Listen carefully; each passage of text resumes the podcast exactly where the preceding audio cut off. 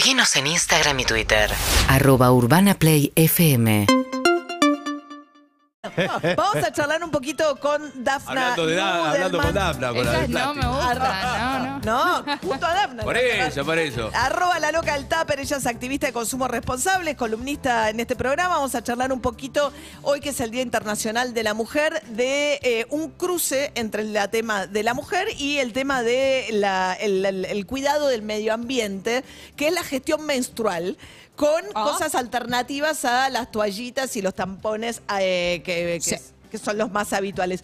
Todo esto porque se armó mucho debate. Yo no vi la serie The Last of Us, que es como la serie más vista al momento, que Sí. tiene una escena muy dedicada a este tema. Sí, en uno de los últimos capítulos aparece, esto está- ellos están, vamos a dar un poco de contexto, están en el fin del mundo. Es como una especie de apocalipsis y en el fin del mundo una chica de, en edad por desarrollarse le viene la menstruación, bueno, ¿Qué hago? ¿qué hago? Aparece una copa menstrual y se ve en esa escena cortita, pero se ve en esa escena cómo ella va descubriendo la copa menstrual, esto cómo funciona. Ah, ah, mira, mira qué interesante.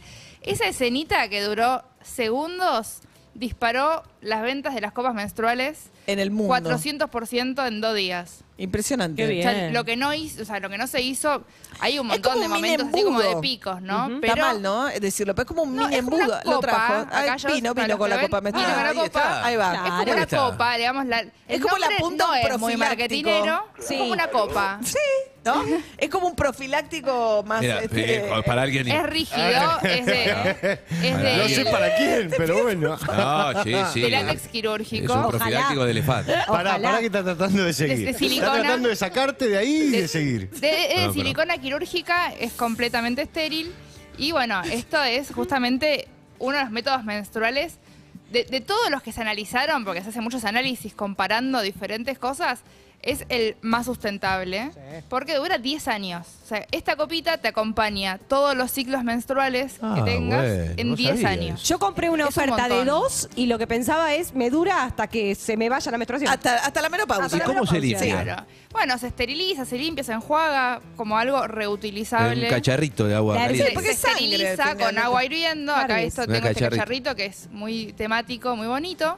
Se esteriliza con agua hirviendo, cinco minutos, no más de cinco minutos, y, Y se, se guarda saca. para el próximo ciclo. Bien. Y, Y- esto eh, lo que hace es sustituir. eh, tiene dos cosas que son muy importantes, ¿no? Me parece. Por un lado, hablando de mujeres y de achicar brechas o lo que tiene que ver también con distintas situaciones según niveles de ingresos, ayuda mucho en sectores populares que Sí. por ahí no tienen acceso a poder comprar tampones o a comprar toallitas. Y eso significa perder días de trabajo, perder días de colegio, ¿no? Totalmente, está muy cruzado todo este tema de la gestión menstrual con un montón de cosas que afectan a las mujeres, a las niñas, cuando empiezan también a estar en la escuela y quizás no tienen mucha, mucho soporte sobre estos temas y es un costo. También hay Sí, una, claro. una diferencia económica y también se habla también de justicia menstrual para decir cómo hacemos y desde las políticas públicas empieza a haber también mucho revuelo sobre cómo se puede trabajar con políticas públicas que emparejen esta situación y le den a las mujeres un método de gestión menstrual Claro. que además de ser Mirá. accesible, inclusivo, sea, sea saludable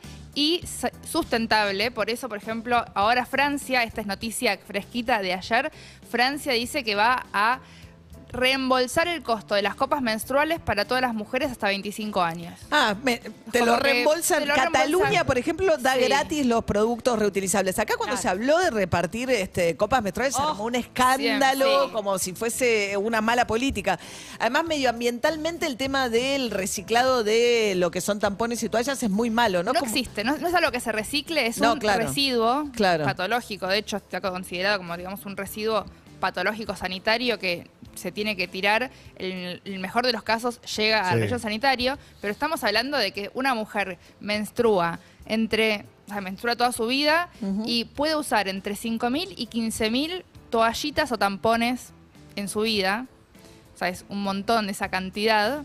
Y estamos generando, si todas las mujeres, Claro. si todas las personas menstruantes de la Argentina Tina, claro. usarían estos métodos de gestión menstrual descartables, estaríamos descartando 130 mil toneladas de Claro. basura. Además Pero- dicen que es mejor para la salud en realidad de que tener algo, ese producto, ¿no? Tantas horas, eh, sobre todo los tampones. Sí, y que- esto que vos decías, digo, hay que tener en cuenta que eh, el pack de las toallitas está entre 500 y 650 Claro. pesos este, cada uno de esos. Digo, Claro. si todos los meses tenés que comprar, digo, imaginemos Sí, a una familia carenciada Sí, claro. que tiene que salir a comprar esto, la cantidad de plata al año que tiene que invertir en algo repartir- que es de la salud. Y que además en una copita- familia nunca tenés una mujer, porque tenés un- pues seguramente tenés una mujer, una hija, o sea, ahí te- ya tenés dos eh, gestiones, ¿no? Claro. Y la copita lo que tiene cuando se usa como política pública, repartir copitas, se reparte una por persona por Claro. 10 años. Sí, claro. Ahí se, am- se amortiza un montón esto. Pero esto Deberían que decías- repartirlo en hospitales públicos como lo hacen con los anticonceptivos, por ejemplo, a hay, la par. Hay varios, hay más de 16, al menos hasta 2021. No sé si ahora aumentaron más o algunos quedaron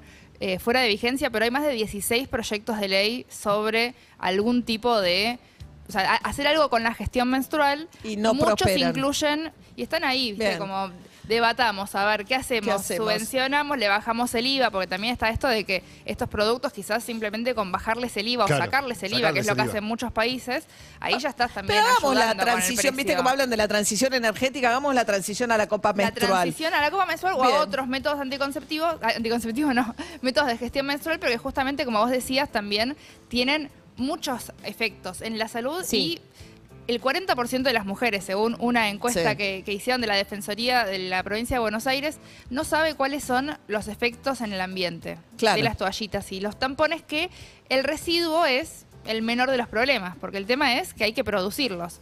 Hay que necesitamos Y eso también- toneladas y toneladas de celulosa que viene de los bosques, necesitamos mucho algodón que viene de cultivos que van a estar usando mucha agua, mucha tierra y también agrotóxicos, Claro. muchos pesticidas y eso ya Todo eso ahorramos con la copa. todo eso es- ahorramos porque está de- determinado ya por la Universidad de La Plata que el 85% de toallones y, tampones tienen glifosato.